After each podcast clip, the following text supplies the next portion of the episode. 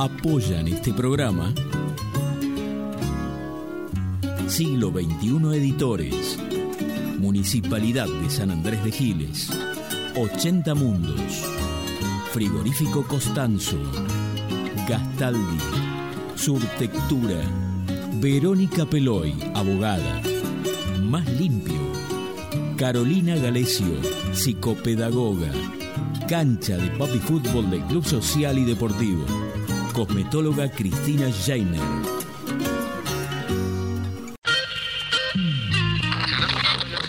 Nuestro país tiene todavía muchas cuestiones para resolver. ¿Por qué? Porque el sistema está dividido. Hoy podemos plantear que una cultura superior, basada en la solidaridad y la colaboración, y no en el dominio y la explotación. El ser humano es un animal que ha roto con la animalidad. Es un animal antianimal. Es nuestra confianza en nosotros lo que incrementa nuestra fe en los grandes valores de la humanidad y en la certeza de que esos valores tendrán que prevalecer, no podrán ser destruidos. Ayer estuvo el diablo aquí.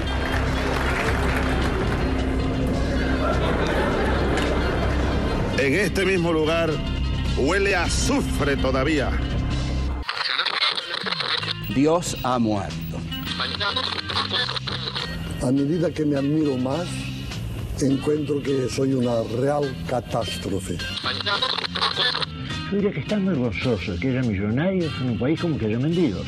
Además, los mendigos son la condición necesaria para los millonarios y viceversa, ¿no? En principio, lo importante que es para este tipo de temas que todos opinamos alegremente, tener opiniones un poco más fundamentadas. Ya nadie necesita un DJ. Ya con los programas que hay en la computadora y todo eso.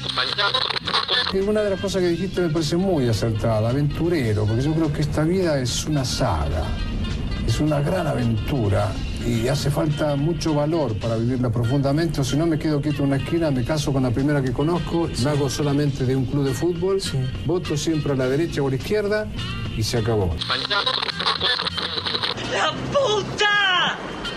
¡Que vale la pena estar vivo! Bienvenidos a Estado Beta. ¡Seamos libres! ¡Que lo demás no importa nada!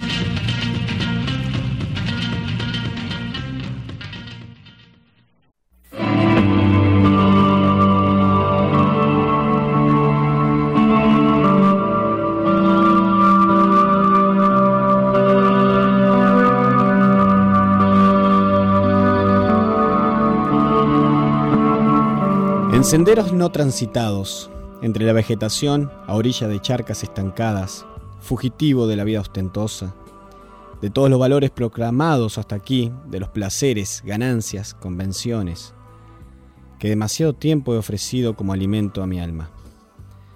Ahora tengo claros los valores no proclamados todavía, tengo claro que mi alma, que el alma del hombre, por el que hablo, se alimenta y se regocija solo con camaradas. Aquí, solo y lejos del bullicio del mundo, en armonía con las lenguas aromáticas que aquí me hablan, ya sin rubor, porque en este apartado lugar puedo comportarme como no me atreví a hacerlo en parte alguna, dominado por la vida que no se exhibe y que sin embargo contiene todo lo demás. Decidido a no cantar hoy más canciones que las del afecto viril, proyectándolas a lo largo de esta vida esencial, ofreciendo a partir de aquí formas de amor atlético, en la tarde de ese delicioso septiembre de mis 41 años. Procedo a todos los que son o han sido hombres jóvenes, a revelarles los secretos de mis noches y mis días, a celebrar la necesidad de camaradas.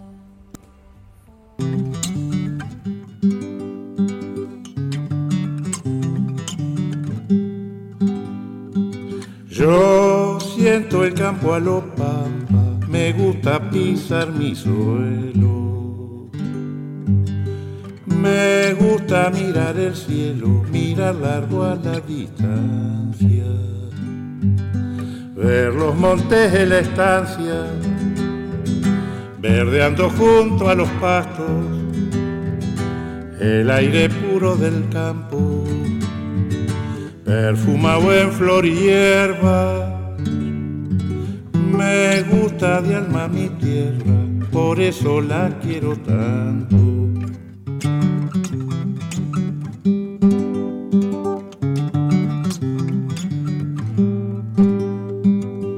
Yo siento el campo en la noche cuando quiebran su silencio.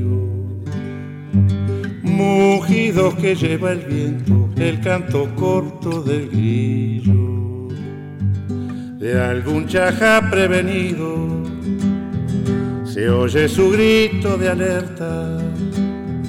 De un molino salen quejas al girar lento en chirridos y un tumulto de ladridos persiguiendo comadrejas.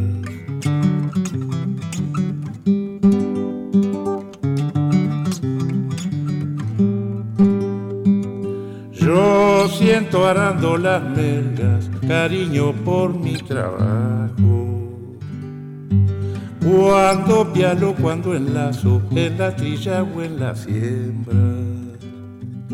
Apartando entre la hacienda o arreglando algunos hilos, emparvando junto al silo o trenzando alguna jerga. ¿Cómo no querer mi tierra, sentirla como argentino? La utopía está en el horizonte. Yo sé muy bien que nunca la alcanzaré. Que si yo camino diez pasos, ella se alejará diez pasos. Cuanto, cuanto más la busque, menos la encontraré, porque ella se va alejando a medida que yo me acerco. Y entonces, ¿para qué sirve la utopía? Pues la utopía sirve para eso, para caminar.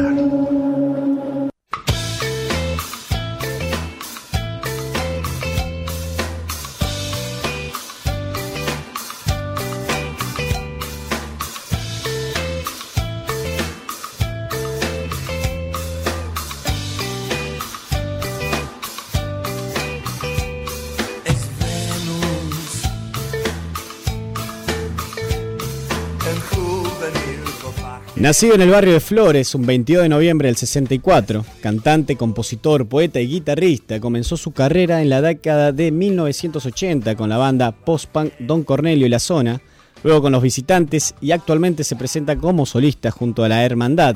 Hablamos con Pablo Pandolfo, una persona psicodélicamente criolla en plena transformación. Buenas noches. Buenas, ¿qué tal? ¿Cómo te va Andrés? Muy bien, muy bien. Gracias por tu tiempo y esta nota, así podemos charlar un poquito sobre vos y este nuevo álbum que acabas de sacar. Bueno, un gusto estar en el aire allá en San Andrés de Giles.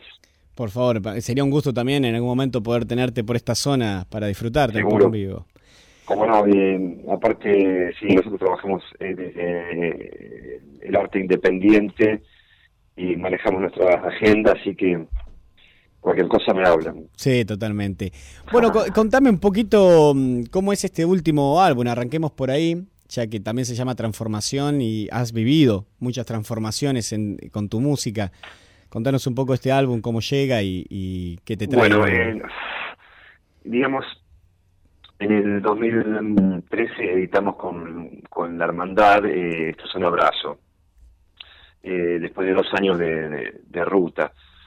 Eh, ahí, en ese disco que fue totalmente autogestivo, de independiente, eh, vimos una línea, una beta bien rockera y, como decís, post-punk en el siglo XXI. eh, sí, entonces, un poco la, el puntapié inicial de este disco se, se dan un par de temas de esto es un abrazo.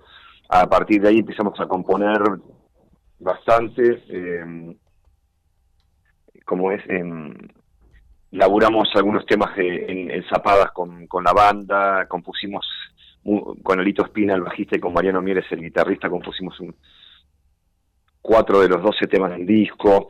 Eh, estuve, por otro lado, laburando las letras, eh, generando melodías y buscando letras durante todo el 2013, 2014. Y bueno, a, a- a fin del 2014 empezamos la demo.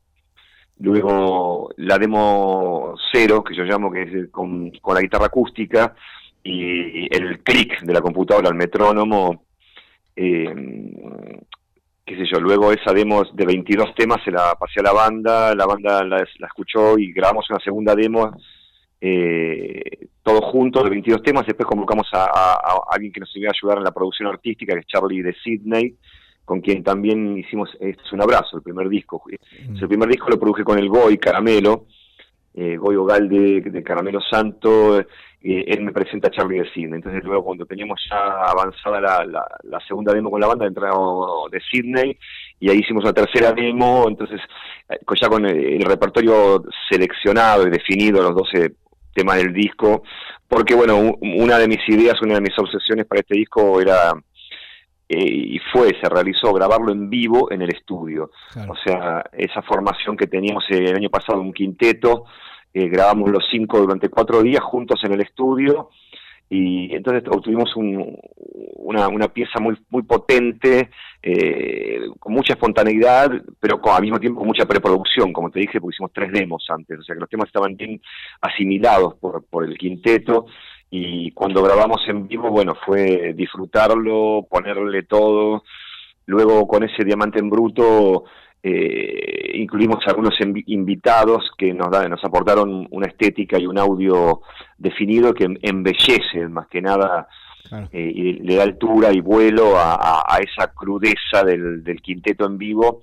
Entonces, bueno, ahí entran varios invitados como Hilda Lizarazu, Ricardo Mollo, Los Tipitos, el, eh, el ministro de la Fernández Fierro, eh, dos saxofonistas geniales, Marcelo Garófalo y Víctor Carrión, eh, bueno, algunos que ahora me estoy olvidando, pero bueno, le dieron una serie, ah, hicimos un cuarteto de cuerdas con Alejandro Terán y, y, y, eh, Casalla, violinista y- increíble para un tema, un reflejo, entonces bueno, eh, teníamos una, una base de un quinteto en vivo, dos guitarras, bajo, batería y teclado, y sobre eso laburamos una postproducción, que, y el disco se edita ahora, que empezamos en noviembre del 2014 y terminó editándose el 24 de junio del 2016, o sea, eh, son procesos tremendos los discos así que la, la buena onda también de este momento es que contamos con el apoyo de la compañía S Music, que es una compañía argentina, a pesar del nombre en inglés, y que ellos licenciaron, eh, esto es un abrazo, el primer disco que te decía que lo, hice, lo bancamos nosotros,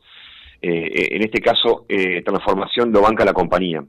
Entonces pudimos trabajar con una cierta holgura el año pasado, todavía, bueno, había algo de, de holgura y de alguna manera, bueno, tuvimos un disco de alta calidad, yo lo llamo salvajismo de alta calidad. Algo que también sorprende en estos tiempos es cómo se volvió a grabar en vivo, también teniendo tan a mano las computadoras y poder editar todo minuciosamente, se ha Sí. recuperado el grabar en vivo. Eh, ¿qué, qué diferencia notás vos en, en- en esto, este formato de grabar? Y también hay como un retro, ¿no? En algunas cosas. Totalmente, sí, un retro vintage, lo llamo yo. Digamos, empezó en el siglo XXI el retro, eh, sobre todo en bandas de Nueva York y Londres, que parecía una que sonaba más a Joy Division, otra más U2, otra más The Cure, alguna onda tipo de Police. Vi algo muy ochentoso en, el en, el- en la década del 2000. Eh, ahora, en la década del 2010, ya es como una mu- multiplicidad de estilos argentinos y globales. Eh, nosotros este disco lo ponemos un poco, está en algún lugar entre el 75 y el 85, me parece. Eh, pero bueno, eh, obviamente que todo desde la perspectiva contemporánea y de la calle de hoy y, y la vida y el aire de hoy y, el alma de las cosas de hoy, ¿no? Que es bastante diferente de lo que era en ese momento. O sea, eh, más allá de la edad que uno tenga, estamos todos atravesando por, atravesados por esa misma energía, que es la energía del contemporáneo, que bien o mal es, es nuestro tiempo presente.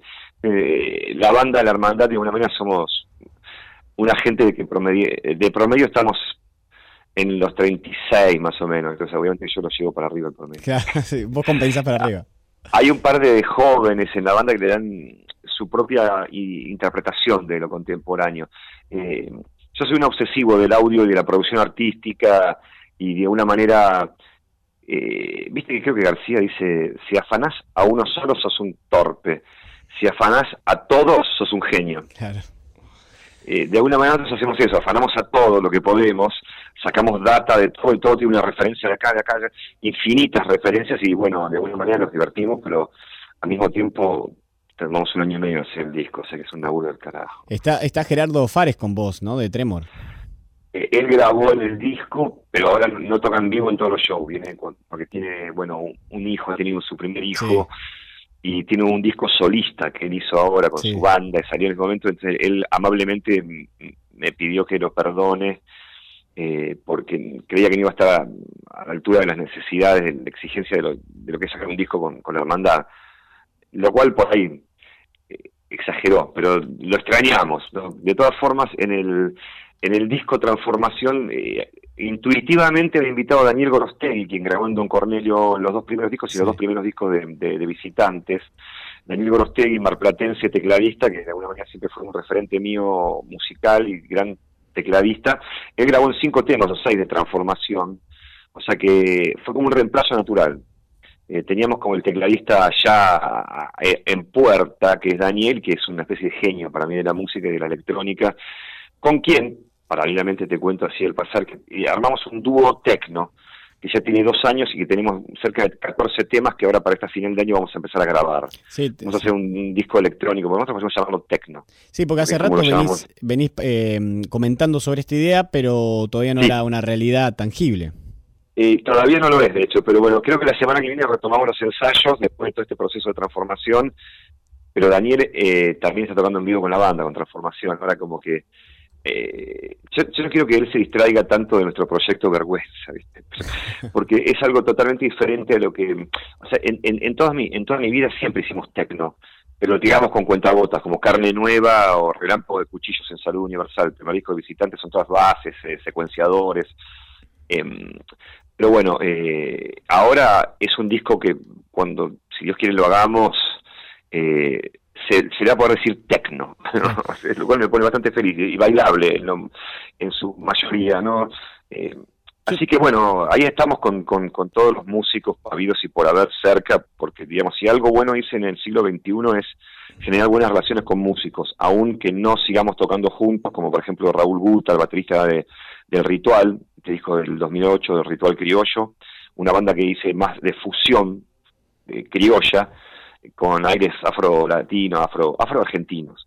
Y de alguna manera, bueno, Raúl también está tocando con nosotros la batería, es como que la gente del cuarteto Barpamal, que son guitarristas y músicos instrumentistas, multiinstrumentistas, tenemos un proyecto de tango, hicimos año pasado un show, los invitamos, como me parece que que el, hecho humano es justamente lo más lo más importante de cualquier de cualquier cosa y, más y más en la música no que si no están las personas ahí para hacerlo sí, está bien lo que decís vos pero viste que yo justo antes de decir que, que el hecho humano es lo más importante en cualquier actividad humana que porque digamos si vos ponele haces una radio tenés el, operador tenés la productora la chica que llama o sea si ustedes no generan una entropía entre ustedes o sea se les corta la comunicación, uno me trata mal a mí, yo ya vengo, o sea, ustedes tienen que ser un equipo que funcione de manera circular y, la única manera de que eso ocurra es que haya honestidad y que se deje la puerta del afecto abierta.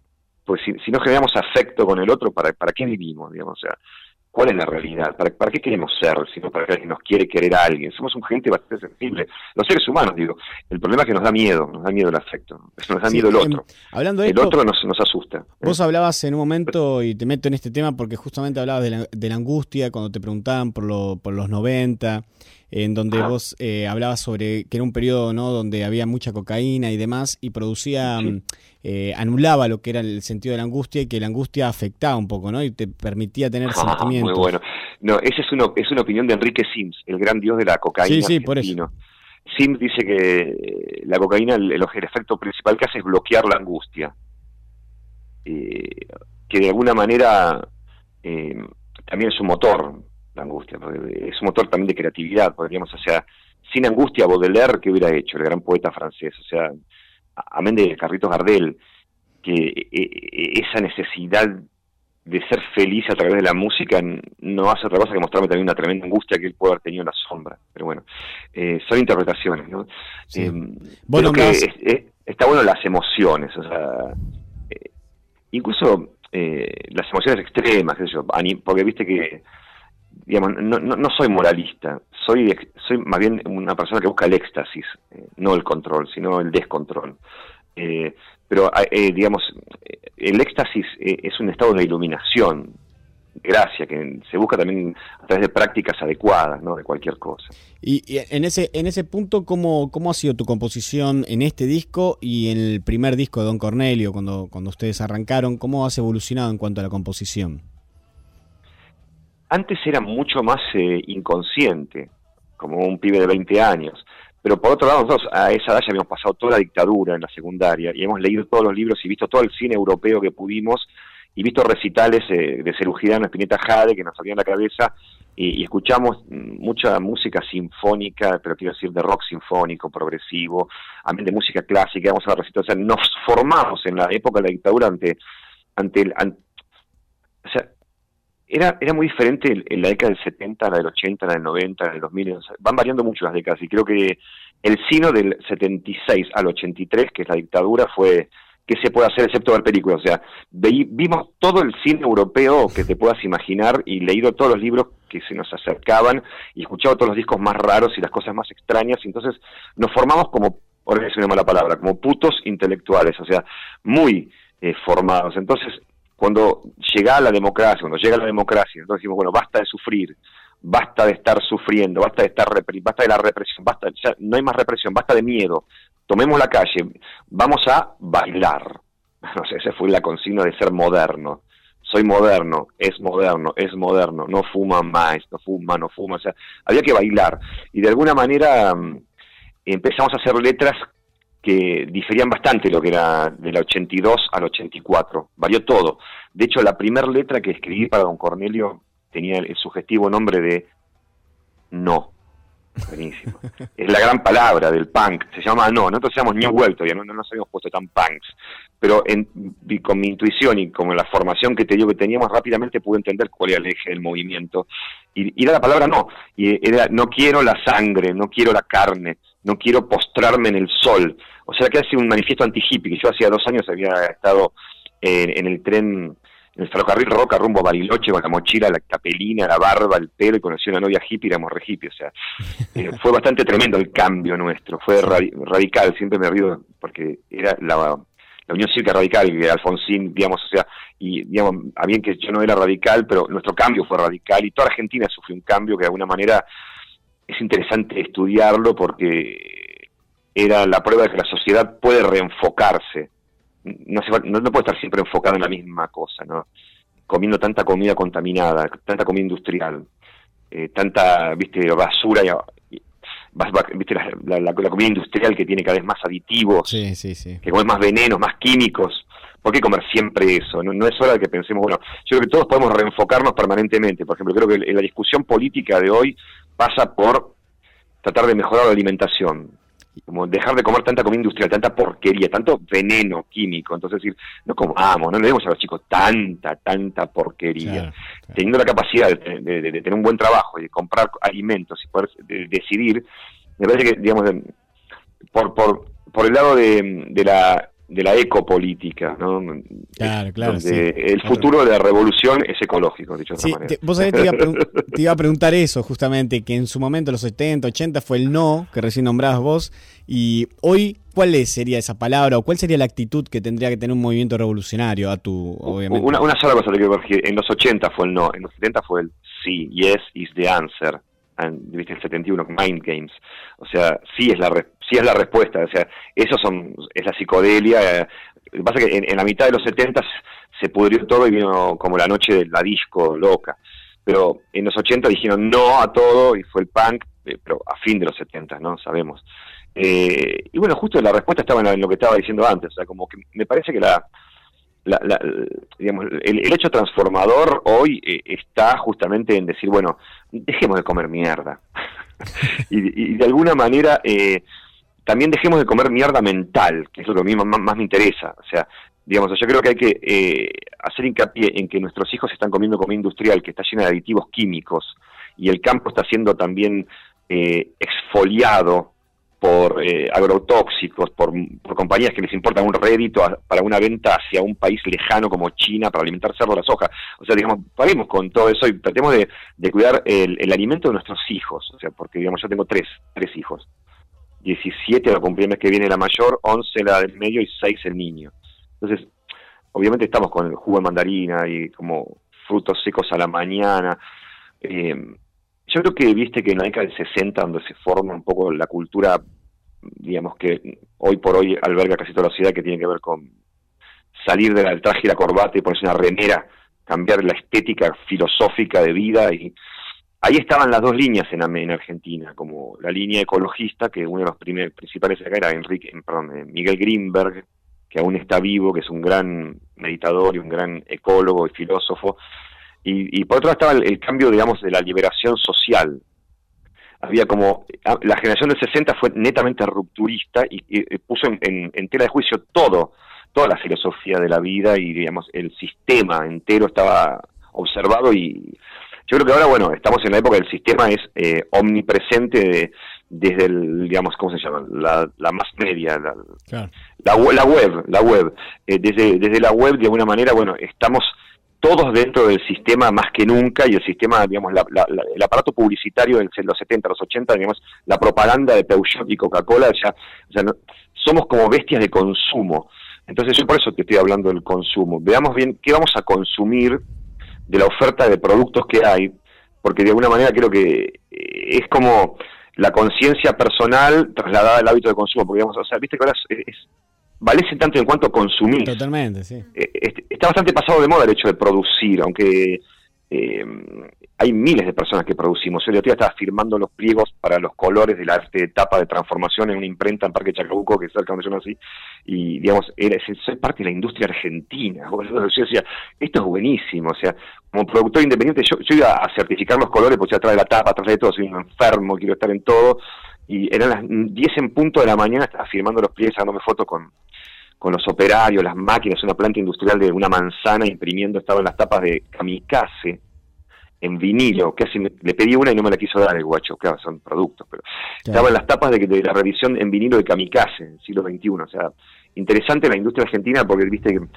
qué sé yo, hay como un, hay, hay, una aura de, de, acá, viste, no se puede hacer. ¿Cómo que no? Acá podemos hacer cualquier cosa, o sea, podemos hacer cualquier cosa que querramos, o sea, es más, tenemos más potencia que infinitos lugares de otro lado que son bastante enfermos, acá tenemos cierta claridad, la perspectiva, la, el sur nos da cierta perspectiva que, bueno, podemos utilizar. Eh, entonces, bueno, nada, la producción argentina eh, la podemos depurar, qué sé yo. Sí. Eh, ¿Cómo, dentro de este marco también, ¿no? ¿Cómo ha cambiado un poco la vida del rockero? En su momento por ahí era más autodestructivo y demás. Hoy hace yoga, eh, se comunica más a lo espiritual. Eso soy yo. ¿Cómo? Pero eso soy yo, pero el rockero él, él, él, él, él, él, él, el rockero me parece que no, que no está tan así. Eh, me parece que quiere que vaya lindo ponerse del orto en la moto y lo que hace una hora y tres horas de viaje en la moto re loco hasta Mendoza, lo que sea.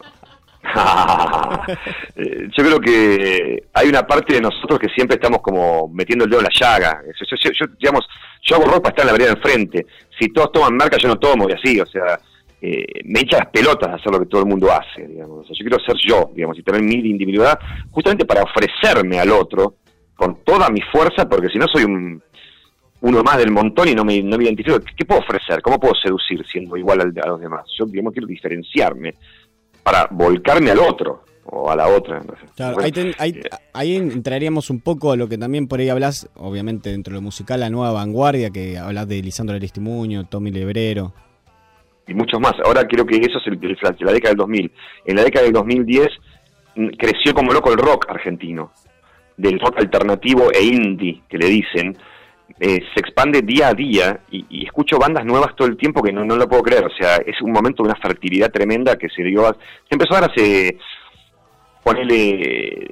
Dos, tirando al 2007, 2008, 2009, 2010. Eh, eh, creo que a partir del 2010 hasta ahora ha habido un crecimiento que no puede ser de bandas así alternativas como fútbol o mil más, y bueno, el matón policía, etcétera, etcétera, etcétera. Son, son, muchas bandas que ya eh, la, nue la, nueva vanguardia que yo digo que es algo al indie, al, al neofolk argentino, como al, al, a la fusión, que tiene más que ver con ritmos eh, afrocriollos argentinos, que, que es genial y que sigue expandiéndose, eh, digamos, eh, ahora creo que estamos todos más eléctricos y, y hay una cosa de rock, de rock argentino con, con, una tradición muy muy rica en letristas y compositores, que es, es Spinetta, García, Lito Nevia, eh, Emilio del Guercio, eh, Papos, Papo eh, y mil más. O sea, hay, hay como una, hay una línea de compositores de los 70 y en los 80, bueno, eh, los Moura, eh, Pipo, Pipo Lates, Andrés Calamaro, Fito Páez, o sea, son compositores del re carajo, digamos, que hay que estar, viste, en esa huella. hay que- Totalmente. Eh, hay- en el, tu último disco hay una frase que dice todo el mundo espera que llegue la primavera, dice. ¿Qué Sí. querés que llegue en la primavera? ¿Qué te gustaría que llegue en la primavera? Porque, porque me gustó que lo usás siempre, y digo, la primavera para nosotros, eh, en particular siempre, ¿no? Florece, uno... Sí, obvio. Eh, no, eh, eh, eso estábamos acá, justamente ese tema lo hicimos con Alito Espina y con Mariano Mieres, viste, que te decía que algunos temas los compusimos con ellos y estábamos justamente donde estoy ahora acá, que es un, un- un pequeño cuarto que tengo en la planta alta, es chico. Es un estudio muy pequeño que no es un estudio, es un sucucho. Y, pero acá nos encontramos y estábamos como zapando y grabando cosas y, y alguien dijo, todo el mundo espera que llegue la primavera, pero en el contexto que fue dicho fue un chiste bárbaro. No me acuerdo, porque no me hace gracia ahora. Y no me acuerdo el contexto, pero como fue gracioso lo anoté. Entonces, esa base que es el tema, que tiene un riff con el bajo y la guitarra, y después una parte B que puso Marianito con una armonía y unos, unos puntaditos muy humildes y de buen gusto, eh, yo me quedé con el título. Entonces escribí ese tema eh, a, pa- a partir de un chascarrillo, entonces lo hice con cierto humor, pero me llevó a un lugar que yo digo, ¿qué carajo es esta mierda que estoy, perdón, ¿no? Pero, eh, ¿de qué estoy hablando? Porque parecía todo como eh, el año 2000 y 2001, parecía un relato de, de- del posliberalismo de los 90, de- del acabose argentino, donde las madres, yo lo veía, porque yo ando en la ciudad siempre, en Gran Buenos Aires, yo hace 20 años que vivo en el Gran Buenos Aires, entro y salgo de la ciudad, veo todo, tengo todas las clases sociales en mi palma, y de alguna manera... eh, las madres con un hijo en brazos y otro en el piso revolviendo tachos de basura en pleno centro, en 11. O sea, yo me refería a imágenes, más, imágenes que tienen más que ver con eso. Yo decía, ¿por qué en el 2014 estábamos en ese momento hacer esta canción ahora? Pero como ya estaba preso por ese impulso, lo desarrollé hasta que más pude y, y de alguna manera, bueno, ahora salió y eh, esperemos que, que no sea demasiado premonitorio. es lo único que te puedo decir. Estás dando un curso en el Rojas también de para jóvenes y adultos en la área vas a dar. eh, de Bueno, lo llamamos workshop, workshops, porque es más cool llamarlo. Sí, así. sí, sí. Cursos a mí me da mucha impresión, aparte, te lo juro, no, no quiero. El tema No es que lo un promociona curso. así la uva. Te corto la mano, ¿eh? lo promociona así la uva. Está bien, pero si lo leís bien vas a ver que dice cool, workshops. Eh, Voy a hacer una clínica y cuatro workshops, es lo mismo. Yo me cago de risa de todo, porque si no, no existo. Se me voy a reír de mí mismo hasta el, hasta el final, y de vos y de y todos los demás. Me río, pero todo el tiempo, porque eh, de eso vivo, de cagarme de risa. De alguna manera, mm, eh, yo hace un par de años, va, hace, hace 15 años que produzco bandas eh, sin parar, porque se me acerca un conocido o un desconocido y me dice, loco, estamos con un proyecto, vamos a hacer un disco, queremos que nos ayude. Y digo, bueno, vamos, vamos a laburar. Y estoy produciendo bandas de hace 15 años sin parar. Y ahí es donde yo digo, bueno, pro- producir, produzco y me gusta, la verdad que. Y de alguna manera hacer clínicas y, y- y talleres, que es el workshop, ¿no? Un taller. eh, porque justamente la, la palabra taller sí me cabe. Porque es como decir, bueno, es lo que yo hago cuando produzco. O sea, eh, estás con, Sí, estás en el con una persona que trae la canción, decir, uy, vamos a laburarla juntos, yo la canto la toco, porque yo, yo, yo si no, si no la, me la apropio un poco, la, la canción no la puedo producir.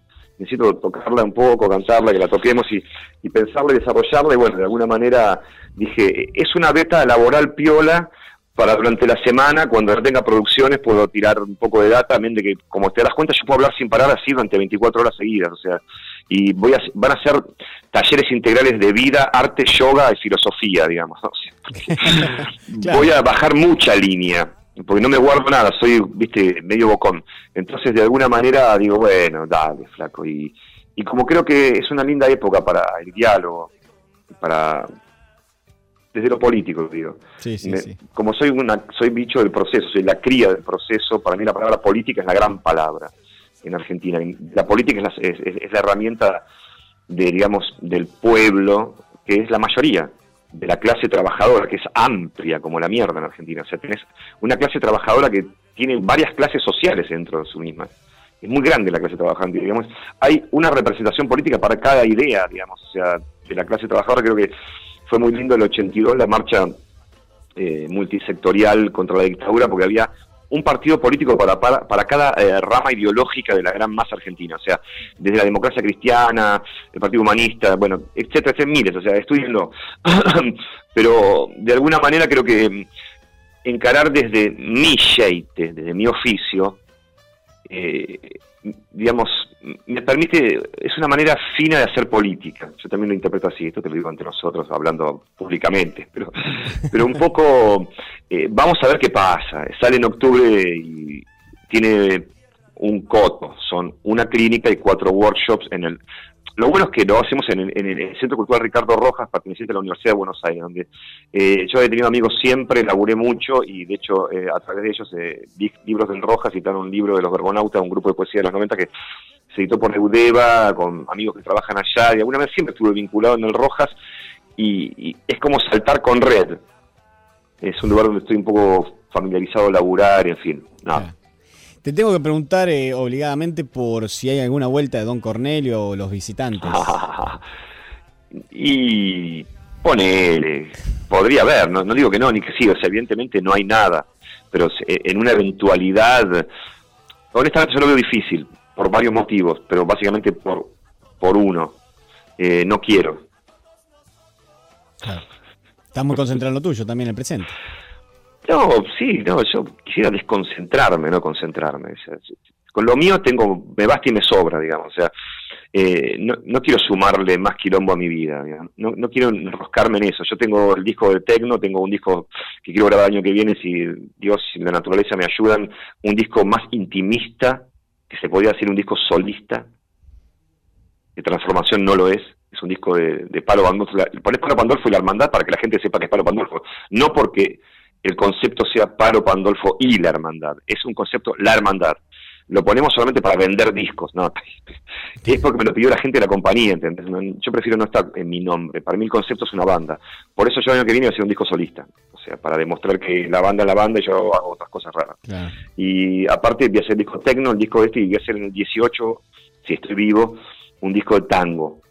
O sea, que es mi gran deuda con la cultura argentina. Hace 20 y pico años estoy haciendo tangos. Y entonces voy a desarrollar un disco de tango. ¿eh? Eso es todo el proyecto que tengo cada dos años. Y es como una obsesión discográfica que no sé si la podré realizar en estos tiempos o me va a tomar más tiempo. Pero bueno, yo estoy en eso. A mí hay un disco que me, me parece impecable dentro de tu carrera, que es Maderita, de los Ah. visitantes. Eh, me gustaría me cuentes algo, porque por ejemplo La Pampa, que estamos escuchando de fondo, Noche. Azul, Estaré, Arte Milenario, me parecen obras geniales. Qué buena onda. Me gustaría saber un poco sobre ese disco, eh, cómo, No, cómo bueno, fue que se mm, orquestó eso. Eh, es un momento muy loco de la historia de los visitantes porque veníamos de hacer el disco en vivo y desde, digamos, habíamos, habíamos resuelto una cosa contractual con una compañía X y con el disco en vivo quedamos libres y nos contrata una multinacional en ese momento.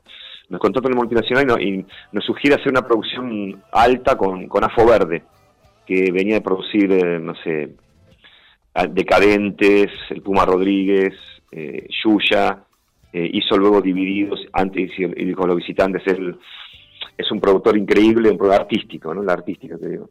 Eh, él aprendí mucho, ¿viste? yo digo, estoy produciendo, de AFO aprendí un montón, eh, eh, es un gran productor y eh, en- eh, fue un disco en donde nosotros nos dejamos producir como nunca, los visitantes, te digo decir. Eh, nadie nos produjo tanto un disco como AFO en ese momento, o sea, Espiritango lo grabamos nosotros con nuestro sonista, que era peor que nosotros, en el 94, y lo mezclé con Andrés Calamaro en Madrid. ¿Me seguís? Sí, sí, sí. Eh, pero simplemente fue la mezcla y Andrés y yo lo mezclamos juntos y fue una fiesta. Eh, el primer disco visitante lo llamé a Daniel Gorostegui, justamente, que es mi socio de vergüenza, eh, eh, para que me ayude a producir. Lo pusimos juntos. o sea, eh, en el caso de Maderita, AFO dijo, bueno, esto es así, plin, ¿viste? Y como a mí me gusta que me manden, como soy mandón, cuando alguien me manda, obedezco. Y salió redondo. Y él también seleccionó el material, porque viste, él me pidió 30 temas, teníamos un montón. Entonces él nos dio esta devolución, este, este, este criterio de selección. Y, y de alguna manera, bueno, eh, es como una eh, lo más lo, lo, lo- que a mí más me, me queda de Maderita eh, a la distancia es, em, es Estaré como, como una obra maestra de la música folclórica que de, de- de mi puño y letra, de, lo, es lo más folclórico que hice en mi vida y es uno de mis mejores temas al mismo tiempo. Digamos, si yo tengo que hacer un solo tema en un show, hago estaré. ¿Entendés? O sea, porque eh, es una bomba rítmica, bailable, llena de contenido emocional y político, con melodía, forma y con forma ancestral, de guayno. Además, cuando, cuando estábamos en el estudio donde grabamos ese tema, vino un folclorista, que no, no me acuerdo el nombre ahora bien, después te digo, y, dijo, ah, es un guayno. Y yo, ah, la mierda, yo no sabía. Yo no sabía que era un guayno. Y ahora cuando después escuchás, dices, claro, porque tiene una cosa bien, bien andina, que es de tanto escuchar folclore y también a Arcoiris, la banda que tenía Santa Olalla en los 70 acá, eh, eh, y los Jaivas, y otras bandas folclóricas de, de- de proyección folclórica, ¿no? de fusión del 60 y los 70. O sea, eh, es como, ¿viste el humahuaqueño? Ese, ese, ese carnavalito que justamente lo compuso un porteño en Buenos Aires, que los folcloristas odian un poco porque parece que es re andino y lo compuso un maldito Selig en Buenos Aires. Esto es lo mismo estaré. Eh, Significa algo fuerte para mí en el sentido que lo hice cuando me fui de la ciudad de Buenos Aires. Claro, y de hecho participa León Gieco con ese álbum. Entra con que se abra Buenos Aires, ¿sí? que, que también que se abra. Bueno, ese Que tema se abra Buenos Aires. Eso te- me gustaría que también que me cuentes eh, por qué esa, esa frase tan, tan linda, porque realmente eh, evoca un proceso que Buenos Aires debería ser, que muchos que nosotros, como vivimos en la provincia por ahí y otros más alejados, siempre decimos, ¿no? Está todo en Buenos Aires, ¿no? Que salga. Pero ¿por qué, ¿por qué encerrarse tanto y haya tanta contaminación? Es lo que yo te estoy diciendo desde, desde el momento Claro. de decir de la ecología. O sea, ¿por qué tanta necesidad de estar? eh, o sea, es muy, mu- es muy tóxico. Mucho, un, ruido ensordecedor. Una, eh, creció como loco. Es un, eh, digamos, eh, la industria ah, metieron tres autos por familia, no sé, es una, una bola de autos, de colectivos, de esto, de trenes, es un delirio, o sea, es una expresión de decir, viste que nosotros atravesamos la, década del 70 y somos re hippies, ah, después punks y demás, o sea, es la vieja, es lo que yo te digo, es, es la vieja necesidad de decir, bueno, se puede refundar la sociedad desde un lugar más natural, más placentero, más lindo, y, y tener una, una, y sobre todo la, con la conectividad, una vasta actividad cultural, digamos, eh, te pones en, no sé, te pones en trenes, en- se puede, yo creo que evidentemente igual las civilizaciones humanas se han volcado a las grandes ciudades, como las que estaban en el borde del, del Nilo, hicieron las pirámides, o sea, siempre hubo grandes ciudades, no, no es que ahora, viste, somos medio giles. Eh, es una, una tara humana, viste, yo creo que el ser humano merece, yo creo que está bueno que por ahí las nuevas generaciones puedan, puedan tener un, un punto de vista crítico, ¿no? O sea, que no se coman, lo que yo digo, que no, que no comamos tanta mierda, no se la coman doblada, que, que, que pongamos un poco en duda el sistema, ese es lo que para eso hicimos nosotros rock and roll, que es nuestra voz, decir, ¿para qué carajo hacemos todo esto? Bueno, pongamos un poco en duda a nosotros mismos, a nuestra familia, a nuestra manzana, a nuestro lugar de trabajo y todo lo que nos rodea, pongámoslo en duda, solo para mejorarlo. o sea, con el objetivo claro de, tener más placer. ¿Qué es el, qué- cuál es la diferencia entre el bien y el mal? Yo ya lo pensé bastante y es muy simple para mí. Es el- la diferencia entre el, el placer y el dolor. O sea, eh, el placer es el bien y el dolor es el mal. Es así de simple. Entonces, cuanto más provoquemos placer y más sintamos placer, bien, estamos gente de bien. Y cuanto más dolor sintamos y, y, más dolor provoquemos, estamos más cerca del mal. Busquemos el placer nosotros y en los demás. Eso es el bien. Yo aspiro a eso, al bien. Digamos, no me parece tan raro porque de alguna manera el placer me parece interesante para todos. O sea, hay que ver el tema de- del miedo y la ambición que tanto, tanto este, nos opera en nosotros.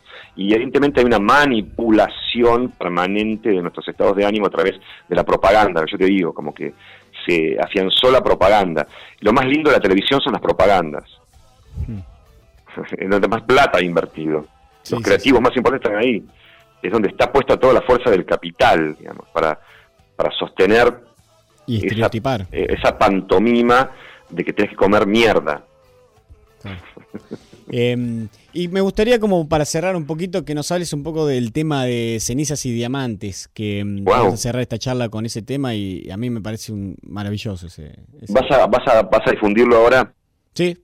Bien, gracias. No, eh, creo que es una de mis mejores canciones, pero no dicho por mí, lo dice la gente sensible. A mí me gusta y la hago en los shows. Es más, lo hago solo, cuando voy con alguna guitarra, la pongo esa siempre porque es divina para tocar solo con la guitarra. Las canciones que se tocan solas y que rinden así, porque es porque ya son, hay una cosa de placer, pasa que tiene una poética justamente de, de ese, de ese- es, un desarrollo de ese no, el no que te contaba antes de Don Cornelio, acá ya hay un no y un sí, hay cenizas y diamantes, y que no es otra cosa que una película que vimos en la década de la dictadura, de Andrés Vaida, un polaco, que justamente es un thriller negro postcomunista eh, que se llama Cenizas y Diamantes. Y lo que me gustaba a mí en ese momento de la ambigüedad, que era eh, ser moderno en los 80, era esa, esa dualidad, cenizas y diamantes, pasión, ¿no? Como que nuestras pasiones están atravesadas por luces y sombras, un poco... eh, lo tenía claro lo que quería decir, ¿me entendés? Sí, Eh, no sí, es que estaba totalmente. eh, delirando.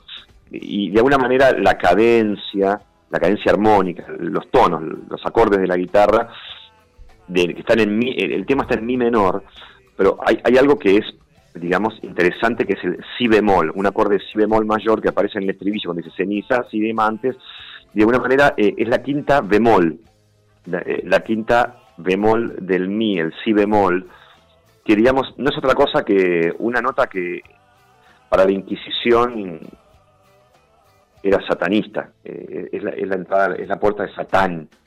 Eh, y eso es lo divertido del tema, que tiene una alteración armónica, intuitiva de un niño de 20 buscando algo raro, lo que yo te vengo diciendo, buscando algo diferente, que como meter algo raro, viste, que la palabra clave de los 80. Hice un tema re raro, uy, qué bueno, re raro. O sea, es hacer algo raro, haciendo cosas raras para gente normal, dirían, qué buenísimo, bien, perfecto, dije, vamos. Y Genial temazo. en ese sentido. Y bueno, eh, Cenizas tiene algo raro, pero al mismo tiempo tiene gracia, que es esa cosa que me permite cantarla después de 30 años y, y- ser feliz, y recrearla, y creo que también eh, gente como vos, sensible, que me está haciendo esta charla tan, tan rica, que tenés preguntas coherentes para charlar, y tantos amigos míos en los últimos 30 años, siempre gente sensible me menciona el tema. Entonces, bueno, yo también veo qué pasa, el tema te devuelve algo. ¿no? Sí, sí, totalmente. Totalmente. Bueno, Pablo, ha sido un placer para hablar con vos y espero Gracias, verte, igualmente. verte pronto y podamos verte acá en San Andrés de Giles. Bueno, sí, voto a bríos, que sí. Estamos laburando en Chacabuco bastante, bueno, eh, es para pasar a full laburar allá, así que si quieren en arroba Palo Pandolfo en Twitter me encuentran, así que cualquiera que quiera me encuentra ahí. Dale, te mando un gran abrazo acá a todo el equipo y ha sido un placer enorme hablar con vos.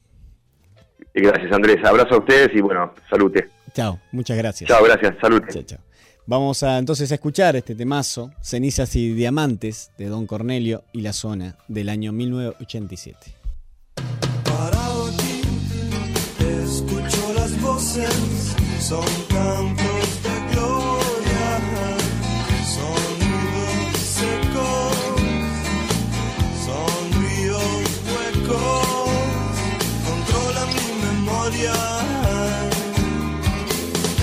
cenizas y diamantes, cenizas y diamantes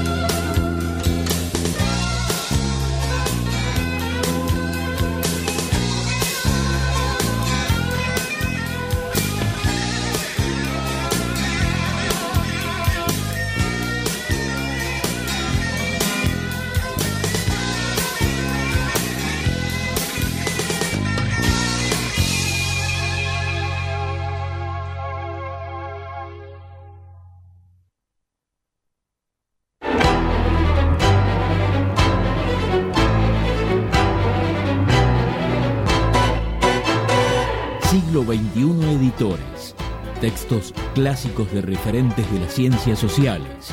Materiales de calidad y excelente presentación que enriquecen el mercado editorial y el desarrollo y la vitalidad de la cultura latinoamericana. Conoce el catálogo en siglo editores.com.ar. Todos podemos transitar por los caminos del arte y la cultura. La Dirección de Cultura y Turismo de la Municipalidad de San Andrés de Giles te invita a participar de talleres gratuitos en barrios y en localidades, muestras, certámenes literarios de cuento y poesía, salones de pintura, obras de teatro, conciertos, ferias y que visites el Museo de la Familia Gilense. Acércate al Centro Municipal de Cultura en Rivadavia 752 o al Complejo Municipal Museográfico y Cultural, Mitre y 25 de Mayo. Búscanos en Face como Dirección de Cultura y Turismo SAG. Sintiendo tu pulso, caminamos con vos. 80 Mundos, agencia de viajes. Somos una pequeña empresa que desde 1996 trabajamos en la promoción de viajes y turismo, generando y valorando la confianza con nuestros clientes. Nuestra casa central está ubicada en San Andrés de Giles, en Alcina 432, teléfono 02325 440741. También estamos en San Antonio de Areco y en Capital Federal. Visita nuestro sitio www.80mundos.tour.ar y conoce nuestras propuestas. 80 Mundos, agencia de viajes. Frigorífico Constanzo, verdaderamente del campo a su mesa. Tenemos los mejores cortes de cerdo, lechón, cordero, chivito y todos los productos de granja. Visita nuestros locales en San Andrés de Giles, Rivadavia y Suero, en Mercedes, Avenida 17 entre 26 y 28, en Luján, Avenida Carlos Pellegrini 1371. Buscanos en Facebook y conocé nuestras ofertas. Frigorífico Costanzo, verdaderamente del campo a su mesa. Acércate a la experiencia DirecTV con CG Comunicaciones. Con DirecTV podés disfrutar de la cobertura más completa de las mejores ligas de fútbol del mundo. Llegamos a todos lados, más de 54 canales en HD. Podés mirar online lo mejor de DirecTV, donde y cuando quieras desde tu computadora, tablet o teléfono celular. Además, podés grabar en vivo todos tus programas favoritos. DirecTV tiene la mejor imagen y el mejor sonido. Comunicate al teléfono 02325 1568 5085 o 02325 44 26 14. Visita nuestro local en Rivadavia 674 San Andrés de Giles. También somos agente oficial de Movistar. Acércate y conoce a CG Comunicaciones. Gastaldi, todo para el campo y la construcción. Somos una empresa familiar con 45 años de experiencia aportando calidad, diseño y servicio. Visita nuestro sitio en www.egastaldi.com.ar. Contactanos a los teléfonos 02325 44 36 75. Experiencia, asesoramiento integral, personal capacitado. Envíos a domicilio, el mejor precio y calidad del mercado. Gastaldi, Campo y Construcción. Surtectura Estudio de Arquitectura. Te acompañamos en la búsqueda de las diferentes maneras de vivir tu lugar en continuo diseño de tus propias formas. Conocenos en surtectura.com.ar. Teléfono 02325 40 54 10 o visitanos en Chacabuco 554 San Andrés de Giles, provincia de Buenos Aires, Argentina. Surtectura Estudio. La arquitectura como un sendero compartido para la construcción de lugares. Verónica Peloy, abogada, civil, familia, sucesiones, daños, comercial, sociedades. Días y horarios de atención, lunes, miércoles y viernes, de 17.30 a 20 en Sarmiento 221. Teléfono 02325 1565 0240. Verónica Peloy, abogada. Más limpio. Te presentamos una nueva manera de cuidar la higiene de tu hogar protegiendo al medio ambiente. Más limpio. Es una línea de productos para la limpieza del hogar, biodegradables, formulados en base a sustancias de origen vegetal, con colorantes y aceites esenciales naturales y utilizando envases fabricados con plástico reciclado. Visítanos en www.maslimpiobio.com.ar y conoce nuestra línea de productos. Carolina Galecio, psicopedagoga, para potenciar los procesos de aprendizaje y prevenir, diagnosticar y tratar dificultades en niños y adolescentes, para orientar y posibilitar la mejor elección de cada sujeto en su realización vocacional. Comunícate al teléfono 02325 1556 6434. Todos nosotros sabemos algo, todos nosotros ignoramos algo. Por eso, aprendemos siempre. Cancha de Papi Fútbol del Club Social y Deportivo. Alquiler de turnos para fútbol femenino y masculino, hockey femenino y masculino, cumpleaños y eventos para grandes y chicos. Contamos con inflables, camas elásticas y mucho más para que tu cumple o evento sea el mejor. Llámanos al 02325 1556 0079 o acércate a Moreno 165. Cosmetóloga Cristina Jainer. Tratamientos de belleza, masajes y máscaras faciales. Tratamientos para la espalda. Alta frecuencia, radiofrecuencia con cromoterapia punta de diamante. Turno al 02325 1545 9651. Con eso quieres decir que si eh, yo estoy en estado alfa y me están, están induciendo a un estado beta, digamos que cuanto más me resisto a permanecer en el estado alfa, el tipo es capaz o la máquina automáticamente aumenta la modulación del estado beta y realmente me está, bueno, pues estrangulando hasta que yo no acepto su estado o su onda vibratoria. Cuanto más me resisto, más potencia emite. Cuanto, más me resisto, más, potencia emite. Más potencia emite.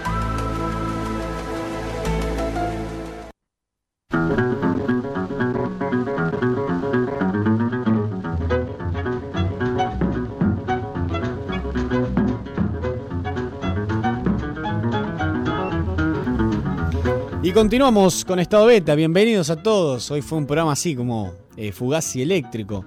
Eh, los tiempos mandan y obviamente cuando tenemos un entrevistado, manda el entrevistado y obedezco, como decía recién Palo Pandolfa, así que arrancamos el programa así, con todo. Eh, le damos la bienvenida a este programa el 22, el capítulo 22, un 30, el último de agosto. Ya se viene septiembre y se viene este la primavera, a ver qué viene con la primavera. Y como siempre le digo, Blas está en lo que sería la operación en la consola, en llevarnos a delirar por este mundo mágico de la radio. Eh, Emilia Terren, como siempre en comunicación, redes sociales y también en producción. Hoy obviamente lo tenemos acá sentado al lado, a, a mi izquierda, al señor Germán Japo Santía. Buenas noches. Eh, bueno, gracias como siempre por venir, por, eh, entrar en estas columnas que ahora vamos ya en minutos a, compartir y a empezar a charlar.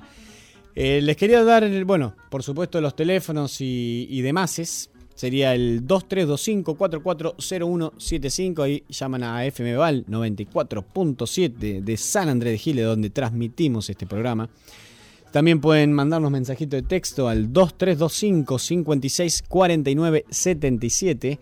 Visiten nuestra web en estadobeta.com, ahí pueden revivir este programa, la columna de Germán. Eh, la anterior está muy completa y muy buena, que cargamos toda la documentación de fitoterapia. El que quiera saber de qué planta, qué hace cómo, cómo manejarla, que entre a la web en estado beta y ahí busque el último documento que nos armó Germán Santía, donde explica todo y está este apartado de fitoterapia donde tienen toda la base de todas las plantas. Así que es más que interesante. Siempre les comento, estamos en estado beta en Twitter y en Facebook. Ahí podemos interactuando, vamos subiendo toda la información de los invitados y complementando la información. Eh, para no olvidarme, eh, Marcelo Ferrari va a estar tocando junto a Manuel Daverio el 9 de septiembre en el Bar Cultural el 2 de mayo. Así es, Juan, ahora lo digo bien, el 2 de mayo. El 9 de septiembre. Y recién pasamos a Marcelo Saldívar después de leer un poema de Walt Whitman, Hojas de Hierba. Eh, mm, eh, Juan García me dio un CD para, para pasar de él, que se llama Mi Tierra en un canto. Ese fue el tema que elegimos, que, que también en lo particular me encantó. Así que próximamente va a estar en el Bar Cultural el 2 de mayo. Por otro lado, Celeste Piazza va a estar dando un taller de escritura creativa el martes 18 y 30 en San Andrés de Giles. Hay otros horarios, hay que consultar con ella. Y son más o menos de dos horas. Así que búsquenla, Celeste Piazza, en Facebook. Ahí la pueden contactar. E igual lo vamos a subir a Facebook. Tanto ese taller como lo de Underground, que va a estar ocurriendo el sábado, este sábado 3 de septiembre, el Evist Fest. Que van a estar tocando en ese orden y New Panics. Así que no se lo pierdan también, ya que hay bandas y es lo que tenemos acá del Under. Eh, ahí se le mandamos un saludo a todos los chicos, Marcelo Sarde, Mauro Blanco, Mauro White. Eh, si no me equivoco, no hay mucho más. Eh, en los monitores, como dice nuestro amigo, los monitores no muestran nada, no hay ningún acontecimiento en pleno desarrollo. Así que vamos a pasar con Germán Santía. ¿Estás conforme con la imagen de reventado que tienen? ¿Pero qué reventado? ¿Qué reventado? ¿Qué reventado? Yo fui al mejor colegio de Europa. Fui a la- al colegio con Príncipe Carlos de Inglaterra. Hablo castellano, francés, inglés. ¿Cómo cuánto hablas? Yo hablo cuatro. Y yo soy reventado, de repente. Moving every day, but you know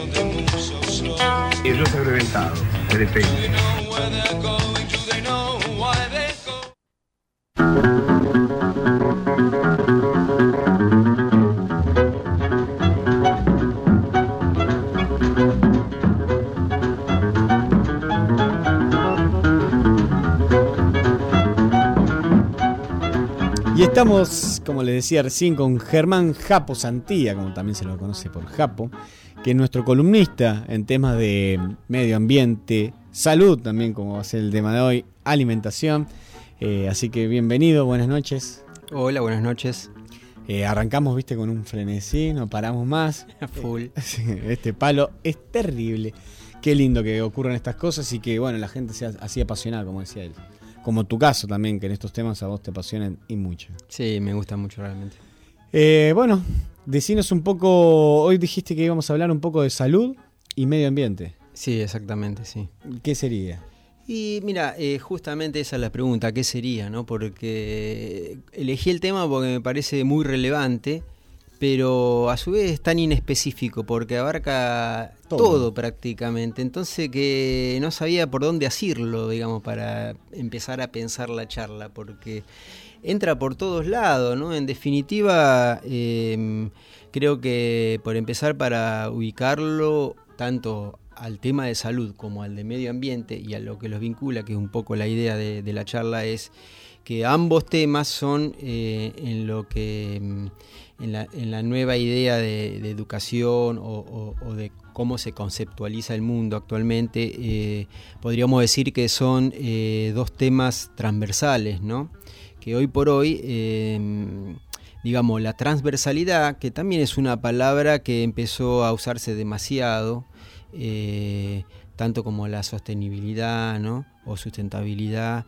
Pero bueno, en definitiva, em, hubo siempre una idea desde la ciencia de, de lo disciplinar, ¿no? O sea, del especialista, de la disciplina. Después hubo una evolución hacia la interdisciplina. Como que parecía que eh, habíamos llegado a, a la superación de la disciplina a través de la interdisciplina, o sea, donde todos los, Claro. los sabios o, o- o los especialistas de, de una disciplina interactuaban y, y podían eh, llegar a conclusiones. Pero el nuevo paradigma eh, es el de la transdisciplina, o sea, de, las cuestiones que eh, justamente son transversales porque atraviesan todo, digamos, la existencia, todo nu- nuestro, nuestro vivir, ¿no? O sea que para mí el tema de la salud y el tema del medio ambiente nos atraviesan en todo sentido y, y no pueden estar afuera de todo lo que sea educación, eh, políticas públicas y otras cuestiones, ¿no? Claro. Por eso me pareció que era un tema eh, importante y, y que evidentemente el medio ambiente eh, tiene una injerencia muy pesada sobre la salud. Exactamente eso te iba a decir, porque de hecho eh, yo no me borro más la idea de cómo fue el que se descubrió la contaminación a través de la nafta con plomo, digo.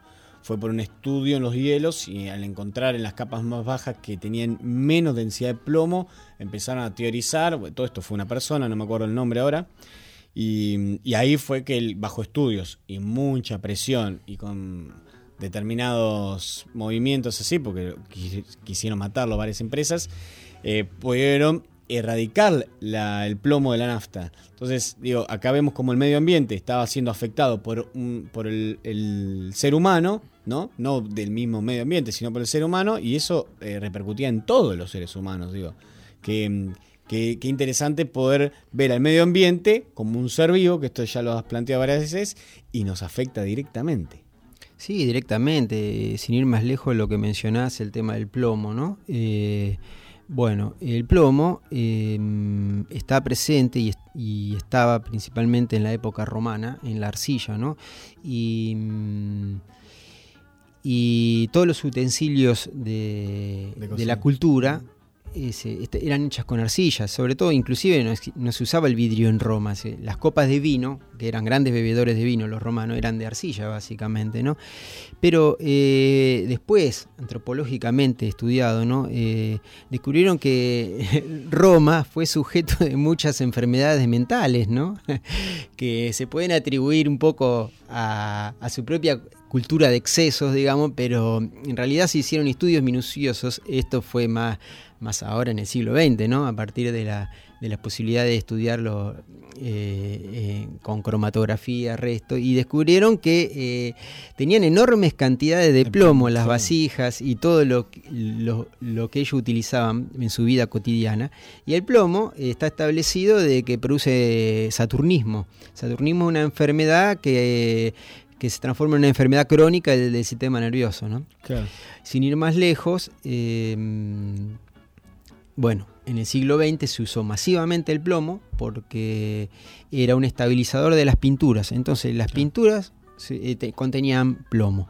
Y la nafta contenía plomo, pero ¿por qué? Uno puede decir, ¿por qué tenía plomo? Bueno, tiene su ventaja para la industria y en la eficiencia, por ejemplo. En el caso de la nafta, eh, mejoraba el octanaje, ¿no? Pero producía una contaminación alarmante. ¿no? Alarmante. Y en el caso de, mm, del plomo, eh, el caso que saltó a la luz fue por porque había muchos niños con, con eh, afecciones neurológicas y era que las cunas estaban pintadas con pintura y los bebés que hacen muerden, chupan, todo, entonces se contaminaban. Entonces, a partir de eso eh, empezaron los, los, primeros, digamos, las primeras vinculaciones científicas entre cómo la, eh, el tema de, del medio ambiente afectaba directamente la salud, ¿no? Porque hay mucha eh, injerencias indirectas, ¿no? Pero directas hay muchas. Claro, bueno, como te digo, en este caso él hacía investigaciones perforando profundamente para descubrir la edad de la Tierra y en esas perforaciones, en las primeras, en las partes superiores,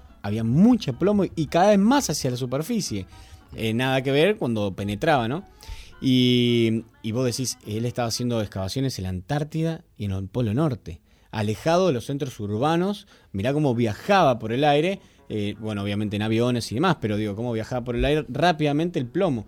Entonces, es fundamental cómo nosotros manipulamos. De hecho, para nosotros que tenemos hilos acá cerca, y el, el spell famoso, ¿no? Que Mm. sale cuando se procesa el cereal, o eh, también viaja por el aire y produce ¿no? afecciones. Sí, bueno, justamente pensando un poco en la charla, eh, eh, tratando de situar la problemática en nuestro contexto local, ¿no? Si bien eh, siempre hay que hablar en términos más globales, pero también es bueno anclarse en la problemática Claro. local. Yo digo que, bueno, acá en San Andrés de Giles, ¿qué problemas ambientales tenemos? De aire o de agua, bueno, relativamente hay, pero no tantos. Pero después me puse a pensar que te- los tenemos porque, a veces, a ver, eh, el tema climático. El cambio climático, estamos en San Andrés de Giles, pero nos afecta el, eh, el cambio climático que está produciendo Estados Unidos, Japón, eh, China. Entonces nos afectan directamente, inclusive de forma más directa a nosotros, por, la- por las cuestiones de la dinámica atmosférica, de que los gases se... se, mm, se, se desplazan por la estratosfera. O sea, de hecho, ¿por qué el agujero de, de ozono se manifiesta en la Antártida? Si los principales emisores de, los gases están en el norte, es porque el gas tiene una dinámica que sube y se desplaza y llega al, al- al polo sur, ¿no? Entonces nosotros estamos afectados también por esas cuestiones y a nivel local eh, están más, más puntuales como las que vos mencionás que tienen que ver con el material particulado en el, en el aire o la contaminación de las napas por el excesivo uso de fertilizantes y agroquímicos, que sería una, una afección directa en San Andrés de Giles, ¿no? Eh, la calidad del agua. Básicamente la trilogía, digamos, de oro en relación a- al medio ambiente, cómo afecta la salud, está ahí mencionada, ¿no? Aire, agua y suelo. O sea, y como cuarto corolario y más directo eh, son los alimentos, ¿no? Pero...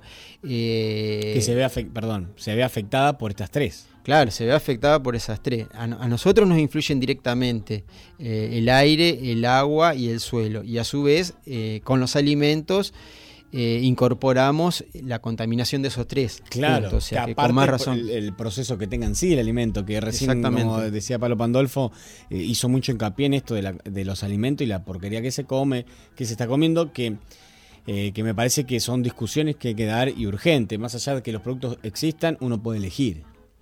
Y sí, y, y nosotros como consumidores eh, tenemos que ejercer una presión sobre la industria y más que, mucho más que sobre la industria, sobre la política, digamos, sobre los políticos, ¿no? O sea, tenemos que manifestarnos y presionar para el cambio. O sea, nosotros somos los sujetos que tenemos que defender nuestro medio ambiente. O sea, la revolución, un poco como decía Palo hoy, eh, este, ya no, no pasa tanto por la pancarta, pasa por las acciones directas sobre el cuidado claro. del medio ambiente, ¿no? Claro. Esa es la verdadera revolución. Sí, sí, eh, y como viene pasando también, eh, tomar eh, una acción más de ciudadano y ejercer eh, mancomunadamente o, o como individuo, eh, pe- pedir a través de ordenanzas en San Andrés o demás, por favor, como fue el caso de las bolsas, que llamativamente en San Andrés eh, las bolsas de plástico no se usan más en ningún negocio, por una ordenanza que fue promulgada por unos jóvenes de un colegio.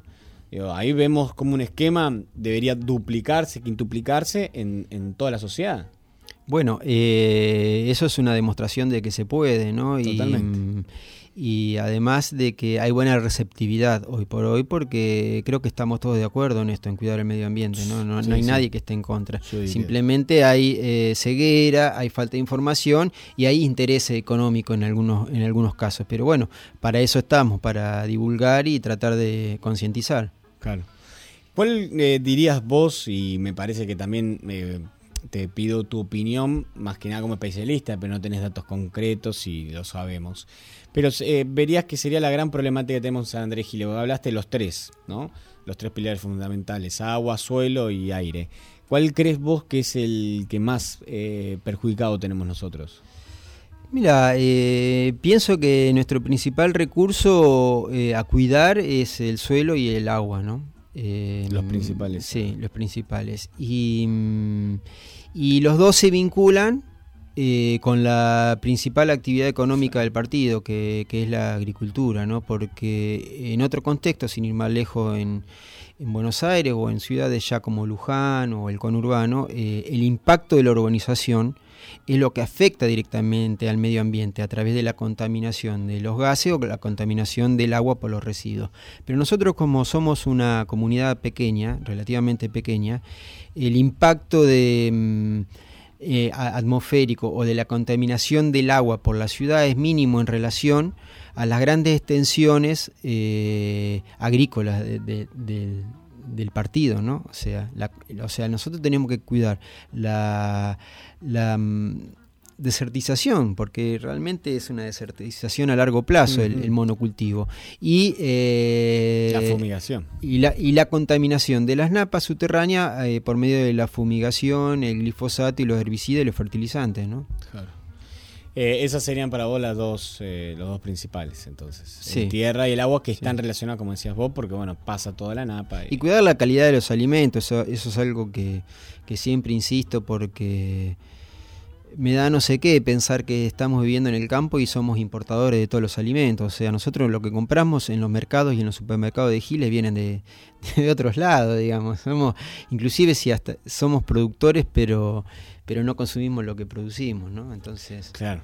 Eh, ahí viene el, el tema que se debate mucho en aquellos que nos interesa el tema de, de la alimentación, del famoso mercado, ¿no? el mercado ese central, pequeño que tiene cada lugar y donde uno se nutre de productos locales mayormente y algunos productos más elaborados de productores también locales o zonales.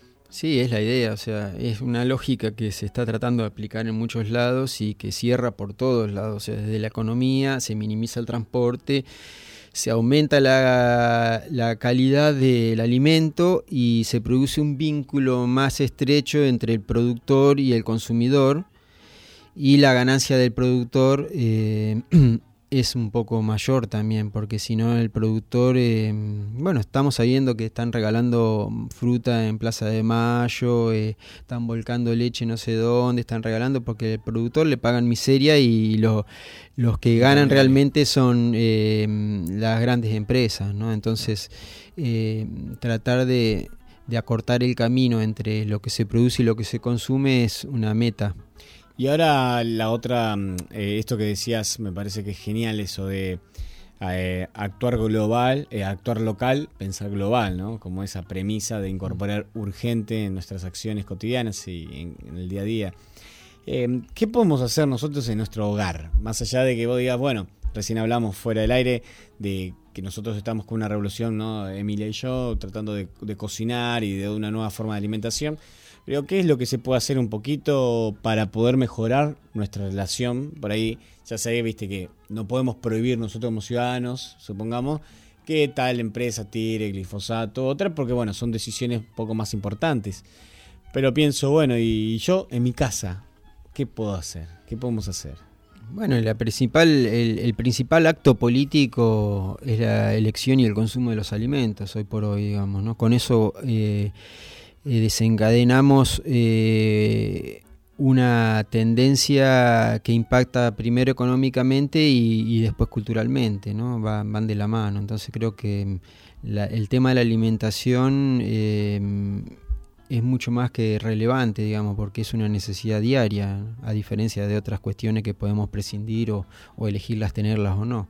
Alimentarnos nos tenemos que alimentar todos los días, entonces es fundamental eh, la elección del alimento y, y eso creo que impacta directamente, ¿no? Claro, y cómo, cómo se hace y cómo se adquiere. Eh, buenísimo, Germán. Eh, ¿Tenés algo más? O? Sí, como idea, como para redondear, eh, poner un poco en contexto también la importancia de, de cómo el medio ambiente eh, afecta la salud y produce la enfermedad, digamos, es eh, de alguna manera mmm, mucho más notorio en, en, esta última parte de la historia de la humanidad, por el, por el tema de que eh, la expectativa de vida del ser humano aumentó muchísimo, digamos, eh, en la segunda mitad del siglo XX, o sea, estamos hablando del último minuto de la humanidad, por así sí, decirlo, en la historia de, del ser humano, ¿no? Eso fue debido al, a, a la, al descubrimiento de los antibióticos, porque la expectativa de vida antes era muy baja, vamos a decir 45, 50 años, porque lo que tiraba bajo el promedio eran las enfermedades infecciosas que mataban miles de personas en todo el mundo. Al utilizarse masivamente los antibióticos, se duplicó casi la expectativa de vida del ser humano, que hoy por hoy a nivel global es en 75, 78 años más o menos. Entonces, ¿qué pasa? Eh, nosotros ahora, como seres humanos, vivimos mucho más años. Entonces, lo que ya teníamos solucionado desde el punto de vista médico, que son las infecciones, aparecen lo que se denominan las enfermedades crónicas. Entonces nosotros al vivir muchos años, el, medio ambiente o el ambiente se manifiesta de una manera mucho más, eh, por mucho más tiempo. Entonces, con más razón, produce un efecto, si se quiere, más negativo sobre la salud si no lo cuidamos, ¿no? por la cantidad de años que vivimos, que antes no. O sea, antes nos moríamos de enfermedades agudas y hoy nos morimos de enfermedades crónicas. ¿no? Entonces creo que hay una gran injerencia en el medio ambiente sobre, sobre la salud actual ¿no? de la población mundial. ¿no? Y eso que estás nombrando vos se refiere a actual 75, 78 años. Pensemos lo que va a pasar dentro de 30 años. Bueno, este... A este ritmo, digo, ¿no? Acrecentado de velocidad, de la medicina que que te mantiene vivo también, porque digo, en un momento me hace esta imagen de, de, un pollo sin cabeza, sin nada, ¿no? Para darle comida a la gente. En un momento también por nosotros vamos a estar abastecidos por medicina que... Bueno, ahí ya entramos en, el ámbito de la filosofía, si se quiere, ¿no? Está eh, lo que yo llamaría, no sé si es así, el neopositivismo ¿no? de, la, de la medicina, que promete en el futuro cercano una vida muchísimo más larga, mucho más de 100 años, 150 años, porque están apareciendo las nuevas terapias genéticas, donde todas la, las soluciones a las enfermedades nos prometen que van a llegar a través de la genética, ¿no? Pero ahí está lo que yo te digo, ¿no? O sea, eh, no se puede solucionar una enfermedad desde la genética si el medio ambiente sigue contaminado, ¿no? O sea, lo que vamos a alargar es eh, la agonía. Eh, la agonía, claro. lo que vamos a alargar va a ser la vida, pero no el, la calidad de vida. Por lo menos para todos. Sí. Eh, lo interesante de todo esto es que también eh, medio ambiente o ambiente eh, nos engloba a todos, así que todos estamos dentro del ambiente. No hay forma de salvarse. No hay de forma de salvarse, hay que entenderlo eso. Exactamente, todo nos toca por igual. Eh, te iba a decir algo que a mí me llamó siempre la atención sobre en un personaje, en una película de Drácula, no la de Bram Stoker ni, ni otras, en otra. Eh, Drácula vivía mil años, supuestamente, ¿no? Tenía la famosa virtud de vivir como mil años. Entonces, en una charla que tiene Drácula con uno de los personajes, le dice, eh, la persona dice, oh, yo lo quedaría por vivir mil años. Y él le dice, mirándole a la cara, dice, yo lo quedaría por morirme. Porque yo he visto fallecer a toda mi familia, he visto la destrucción de un montón de continentes, he visto esto, el otro. Empieza a hablarle de todas cosas que nosotros, por nuestra vida tan pequeña, no nos damos cuenta de lo que ocurre. Y me llamó la atención como qué dato interesante para pensar nosotros en nuestros hijos. Si nosotros nos prolongamos a traer nuestros hijos, eh, tendríamos que tener conciencia de lo que estamos haciendo en la actualidad. Y sí, de eso se trata. Y bueno, y un poco enhebrando eh, como, como, idea final, ¿no? Eh, o, idea transversal, ya que hablamos de transversalidad, empezaste leyendo a Walt Whitman en Hojas de Hierba, un poco escuchando a Palo también hablando de la necesidad del afecto entre las personas, entre la actividad humana, ¿no? Y esto último que mencionás, lo de, lo de la inmortalidad, que es una condena a la inmortalidad en realidad. Entonces, este, yo creo que mm, por más avanzada que pretenda estar la ciencia o la medicina, em, el ser humano tiene que pensar que su verdadera sanidad eh, en sus años mayores eh, pasa por la espiritualidad y no por la salud física, ¿no? O sea que creo que hay que poner el acento ahí, ¿no? Hermoso para cerrar el programa del día de la fecha. Eh, la columna, todavía el programa tenemos un poco más. Y bueno, y volviendo a Pablo Pandolfo, también se lo veía como una persona bastante espiritual en su decir y hacer. Eh, así que, mm, como siempre, te agradecemos que vengas y nos compartas todo esto. En breve también después subiremos cuando tengamos algo. Pronto, al, pronto. Al sitio web para poder eh, que lo, lo puedan seguir viendo y compartiendo en nuestro sitio web en estadobeta.com.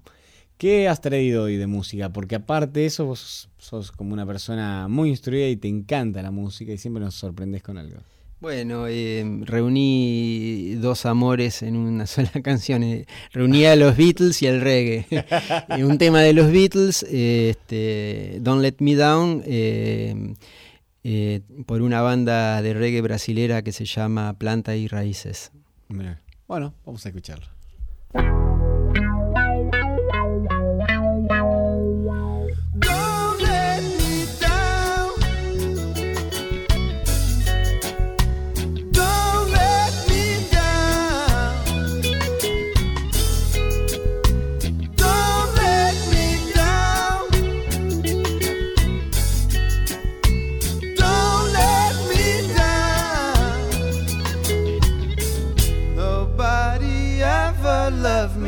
Like she does. Oh, she does.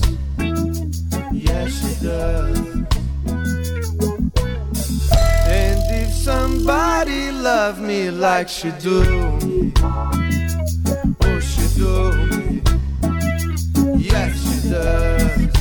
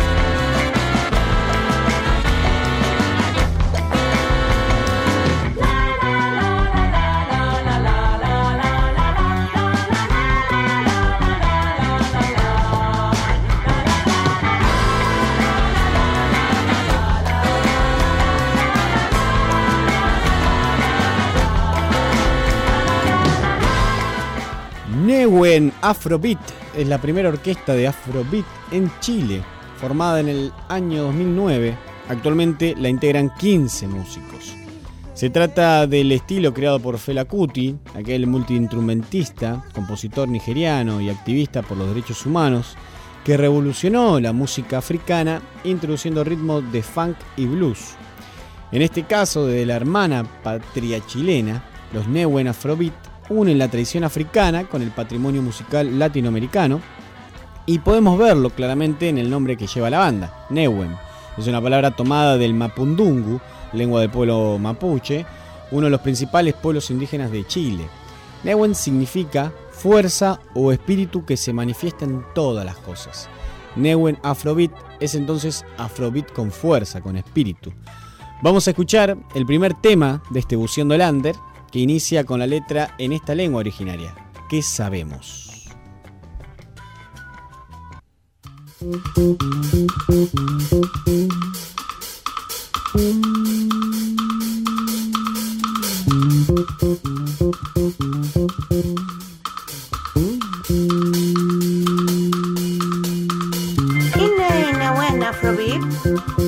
afroneuen, kupalinei, inxemai, wenui afroneuen, rekenan tupainco, uliuami, ñuquemapu, ñuquemapu pu kume kumekimun, kamul weixafe ulkantun, lelien, lelian, inxemapudungun, she, she, hitral reken hamul wene mapu. Inka mopashi, Inkamopashi, fusha fushawentu, hamul fusha wentu, hamul fusha domo, ile in Africa, ile nyuke mapu, newen, newen, shum, shum, newen duam fusha kurep, newen fusha kital, newen nyuke mapu, hamul pulanjan, hamul pupenis, hamul pichikeshe, mayan tupanko, iya tun kantun, afro newen, nayulen, you, nayulen, newen aprobib, ul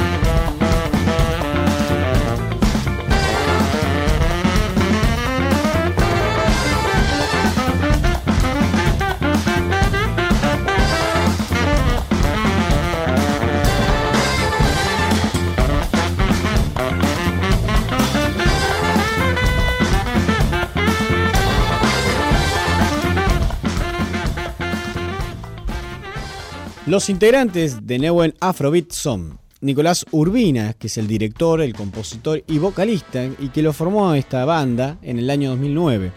Martín Concha y Sebastián Crocker en guitarras eléctricas, Álvaro Quintas en bajo, Galita Ramírez en percusión y tumbadoras, Tomás Paves en dudones y clave y percusión, Robert Gebert en batería, Francisco Castro, Castro Mauricio Sánchez en trompeta, en saxo alto Klaus Bradmayer, Marcelo Morales en saxo tenor, Cristóbal Dam en saxo barítono.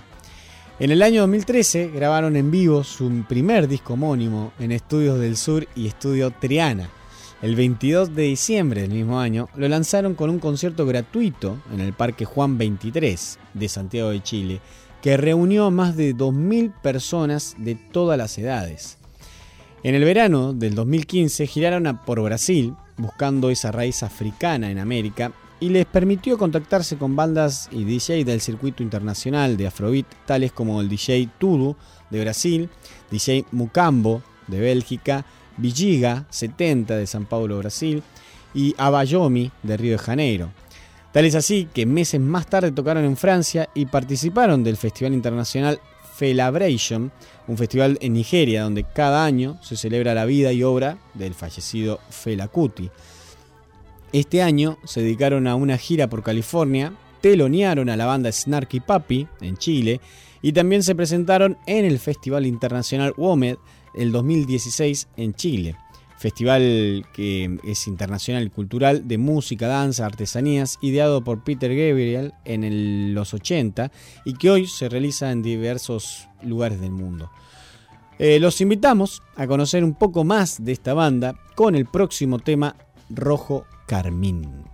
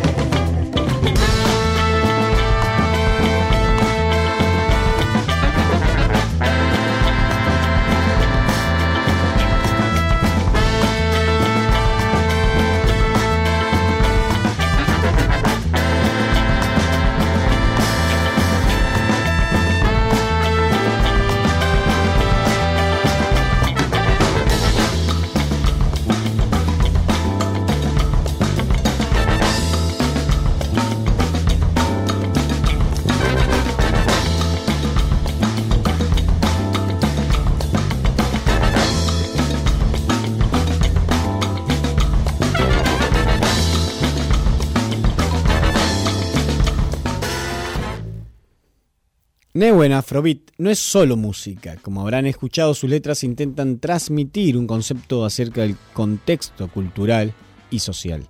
Según declaró al respecto el percusionista Paves, los artistas pueden decir muchas cosas en vivo, pero lo que va por el lado de Neuen es inspirar de alguna forma la alegría, el carnaval interno. No es una revolución de piedras y patadas, sino que va por el lado de que cada uno se haga cargo de su humanidad. Eso por parte de la banda como de quienes la escuchan. Y nos vamos con un cover de quien inspira a estos jóvenes músicos chilenos, Fela Kuti, Upside Down por Neuen Afrobeat.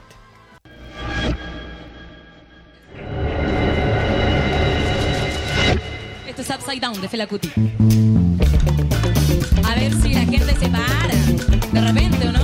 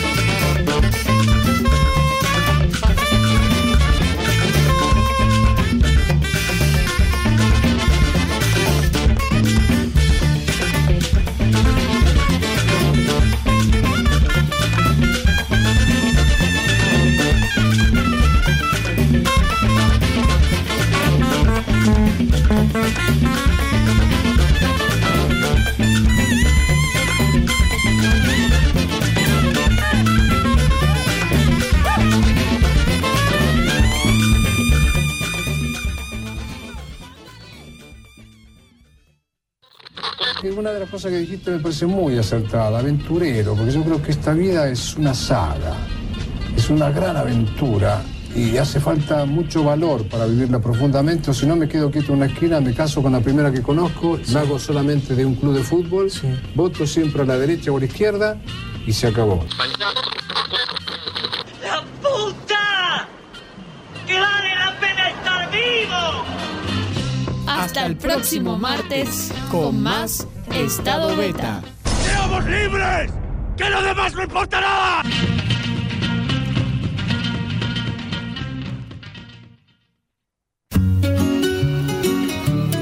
Este programa fue posible gracias a Siglo XXI Editores, Municipalidad de San Andrés de Giles, 80 Mundos, Frigorífico Costanzo, Gastaldi, Surtectura, Verónica Peloy, abogada, Más Limpio, Carolina Galecio, psicopedagoga, Cancha de Papi Fútbol del Club Social y Deportivo, Cosmetóloga Cristina Jaime.